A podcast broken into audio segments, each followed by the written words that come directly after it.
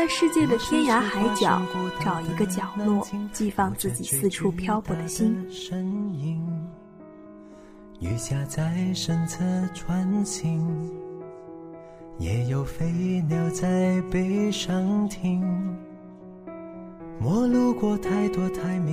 平淡的岁月里，我想拿自己的笔，留下只属于我和你的故事。而大海太平太静，多少故事无人倾听。光影里的岁月，书卷里的传说，在时光的雕刻中永不褪色。心上的人儿有笑的脸庞，他曾在深秋给我春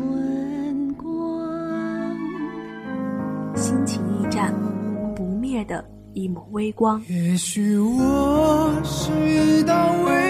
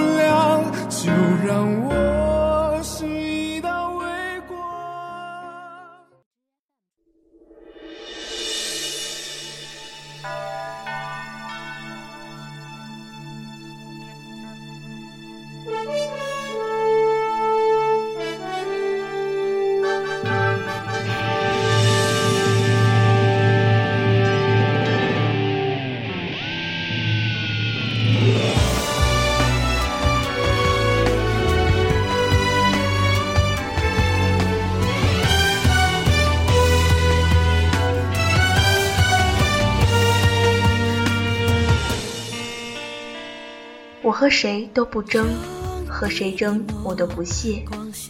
我爱大自然，其次就是艺术。我双手烤着生命之火取暖，火萎了，我也准备走了。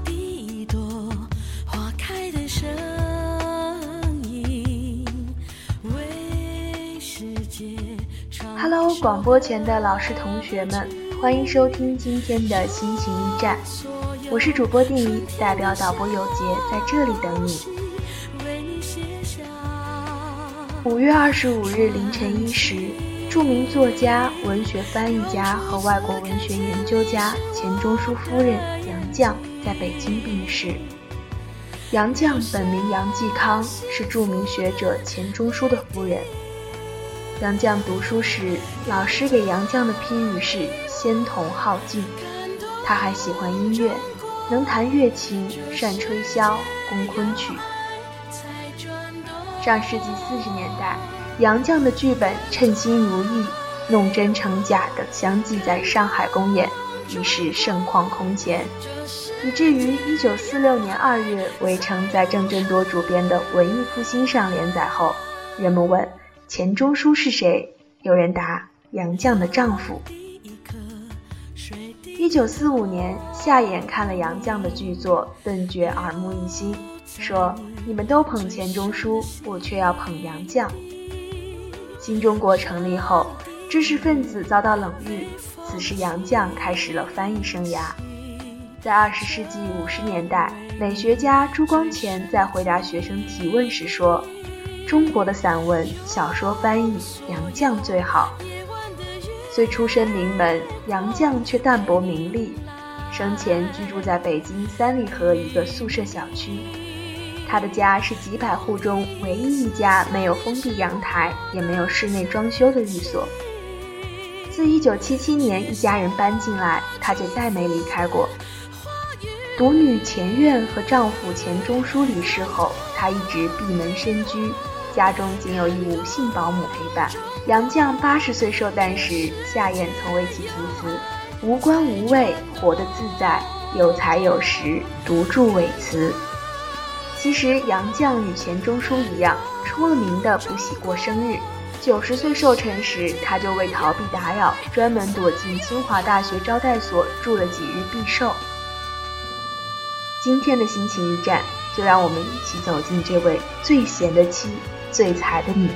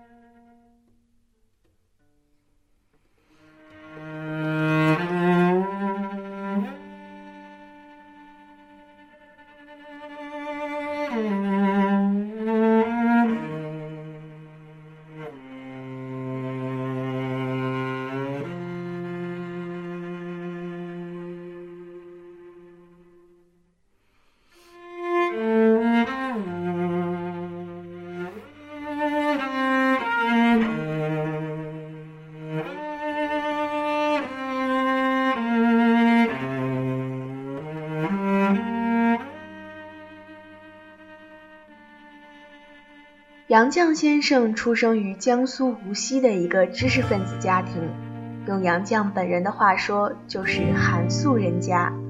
他的曾祖父、祖父的身份都无外乎书生、穷官，但都秉性正直，酷爱读书。杨绛在北京的大学生活中发生了决定一生命运的事情，这就是钱钟书的相识与相恋。对此啊，他的母亲就常常取笑说：“阿季脚上拴着月下老人的红丝呢，所以心心念念只想考清华。”杨绛就与他相识在1932年春天的清华校园。那一天，清华园的紫藤盛开，幽香袭人。杨绛去看望老同学孙令贤，他和杨绛同来清华借读。孙令贤也要去看望表兄，而这位表兄不是别人，正是钱钟书。孙令贤带钱钟书来到古月堂门外，清华校规，男生不许进女生宿舍。杨绛回忆说：“我刚从古月堂钻出来，便见到了他。”杨绛还记得，后来他俩在典雅的公字厅会客室谈过几次。钱钟书鼓励他报考清华外文系研究生。杨绛自学一年，果然于1933年夏考上清华外文系研究生。他的同班同学还有季羡林等人。这个夏天，他和钱钟书在苏州订婚。为了赶在出国前结婚。钱杨两人决定于一九三五年夏天举行婚礼。结婚不久，杨绛便随丈夫钱钟书远赴英国。杨绛与钱钟书两人在欧美留学之际，正值第二次世界大战的阴云密布，日本侵略者的铁蹄正在践踏着祖国河山。国难当头，他们中断学业，匆匆踏上归国的旅程。一九三八年九月，法国游轮阿多士号正驶向中国，杨绛和钱钟书告别了法国的友人，与女儿钱院一起乘坐在这艘轮船上。孤岛期间，钱钟书的散文集《写在人生的边上》得以出版。陈林瑞、李建吾作为审阅人，帮助不少。钱钟书夫妇为了表示谢意，曾一起小聚一次。他们几个人一起吃饭时谈起了戏剧。陈林瑞、李建武竭力鼓动杨绛写剧本。戏剧是当时人们所喜闻乐见的一种文艺样式。文艺界、喜剧界的著名人士黄佐临夫妇和柯林、李建武、陈林瑞等人先后主持了上海职业剧团、苦干剧团等。那时，上海职业剧团已开张了一段时间，他们正在四处物色好的剧本。而在这时，写剧本的为数不多，但一枝独秀、引起广泛注意的是杨绛。他的称心如意和弄真成假是喜剧的双璧，中国话剧库中有数的好作品。杨绛初出茅庐便一鸣惊人，称心如意引来阵阵喝彩声。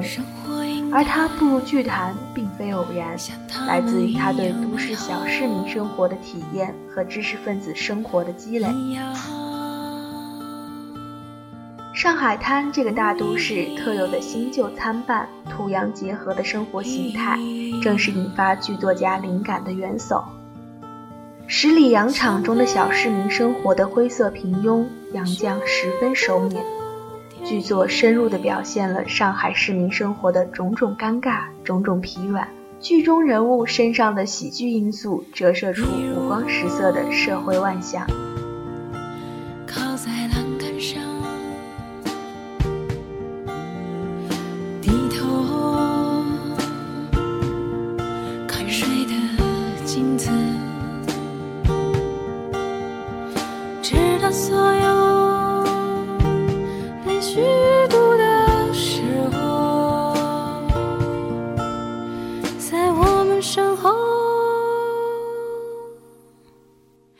唱出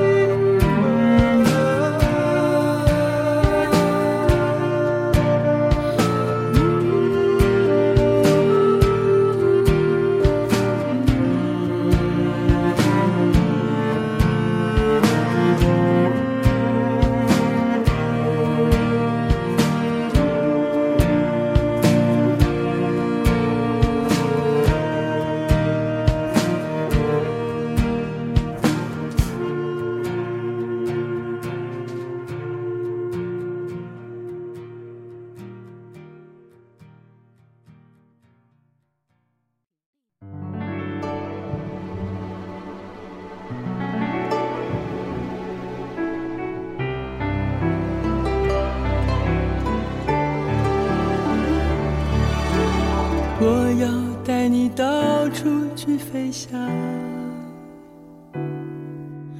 走遍世界各地去观赏。没有烦恼，没有那悲伤，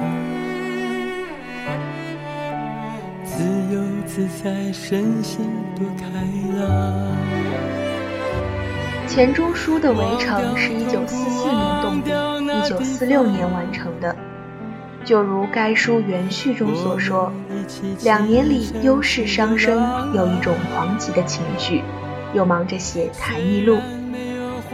他三十五岁生日诗里有一联：“书匹钻窗风未出，诗情绕树却难安。”正是写这种坚固不及的心境。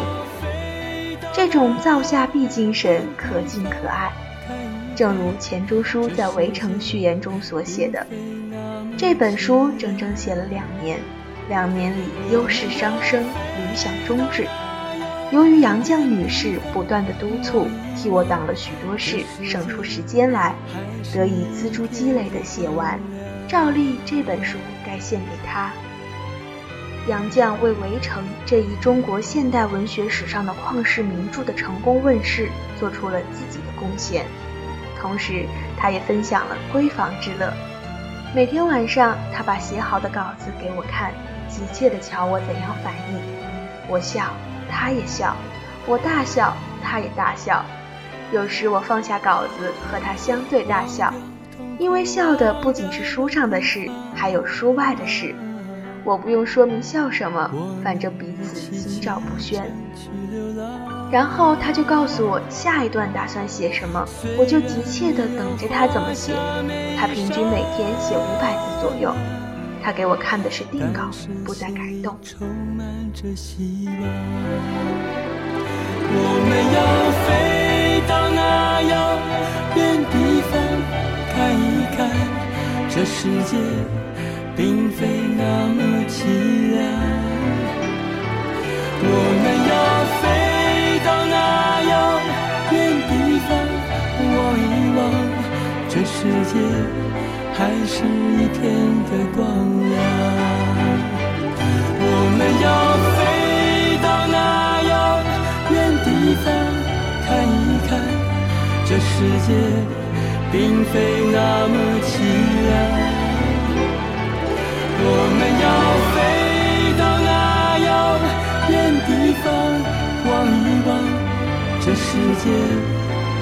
是一片的光亮。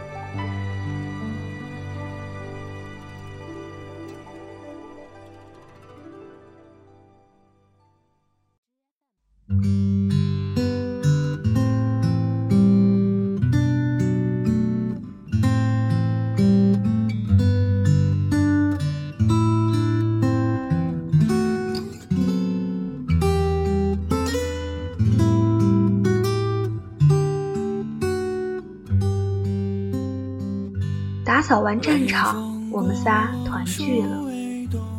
杨绛的家庭充满着恩爱和谐的气氛，但是在九十年代后期，短短两年，杨绛屡遭不幸，先是爱女先老人而去，钱钟书又一直在重病中。一年，钱钟书也离开了杨绛。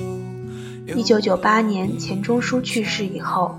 年近九旬的杨绛用了无数个日日夜夜，将钱钟书留下来的零散而残破的手稿，一张一张精心拼贴起来，井井有条地整理好，并陆续复制。杨绛曾笑称自己现在还是前办主任，是他们家留下来打扫战场。杨绛和钱钟书一样，一生淡泊名利。人们对其家庭生活一向不甚了解。其实这是一个普通的三口之家，一个长期身居陋室、吃苦耐劳、只知埋头做学问的典型中国知识分子之家。杨绛的体型属于那种长寿型的老人，瘦小轻盈，走路不弯腰驼背。白发里还裹着些许黑发，牙齿基本完好，思维敏捷。九十多岁的高龄还在著书写作，便是最好的明证。当然，人老了不免会有病来侵袭，但杨先生注意锻炼。前些年只要天气好，他一定会出来走走。后来，杨先生不大在院子里散步了，但每天要在家里坚持走七千步。院子里的人说他能活到一百二十岁，他听了笑笑说：“活那么久太苦了。”可见他对生死的豁达。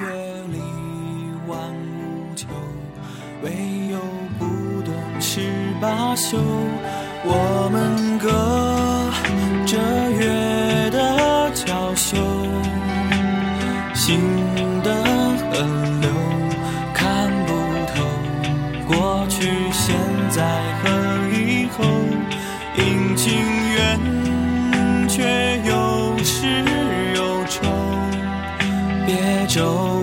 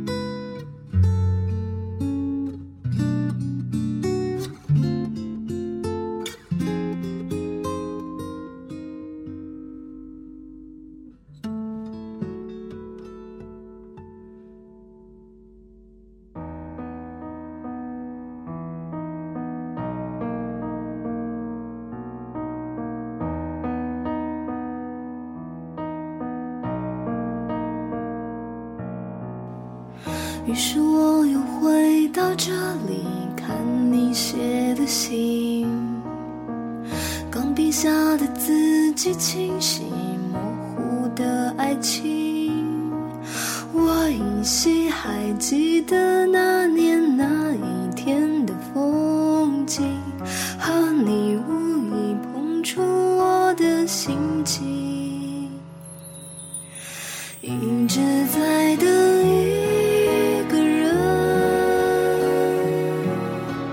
长长的字句，描述的那一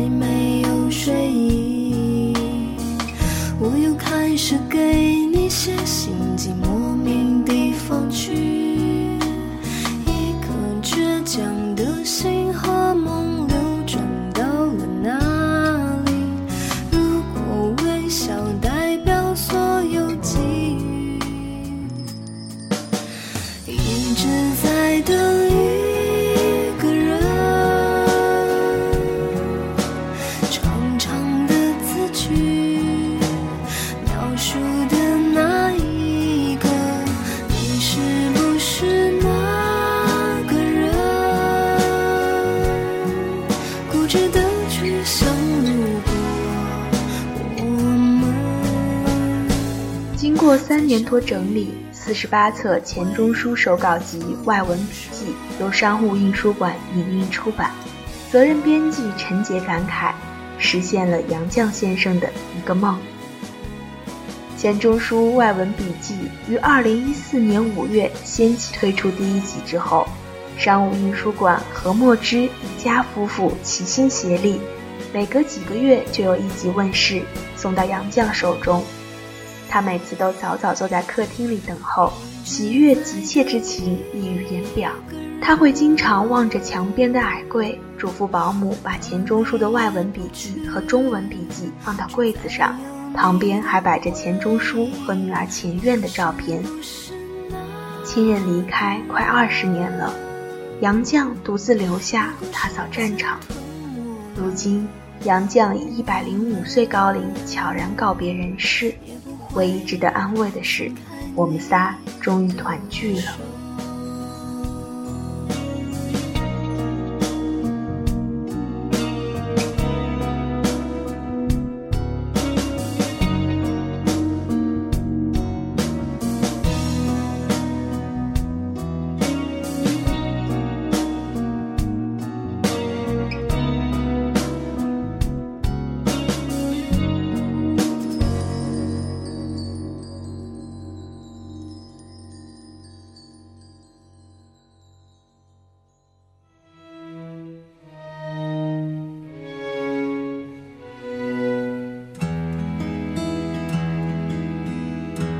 林觉民曾经写道：“于使吾先死也，吾宁汝先我而死。汝初闻言而怒，后今吾完解，虽不为吾言为是，而亦无辞相答。吾之意盖谓：以汝之弱，必不能经失吾之悲。吾先死，留苦于汝，吾心不忍，故宁请汝先死，吾担悲也。”杨绛的去世，无疑让我们再一次缅怀这两位先生，还有就是属于他们的我们仨。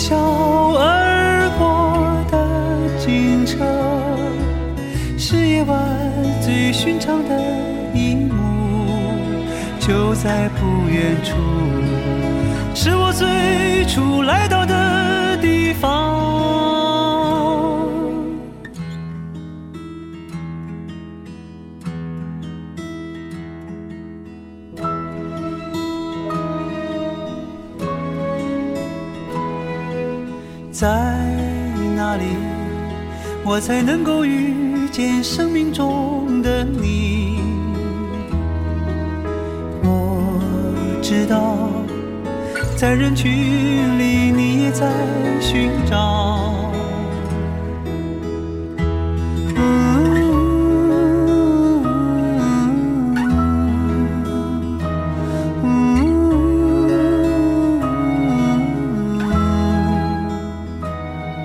梦中凄凄惶惶，好像只要能找到他，就能一同回家。你是否经过了没有？幻想相遇的时候，感慨我们等待了很久，你为我停留。人来人往，时间在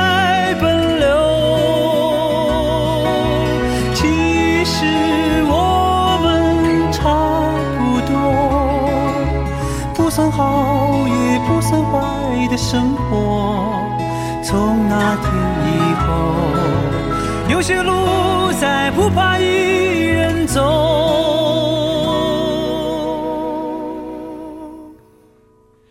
有人说，爱是疲惫生活的英雄梦想。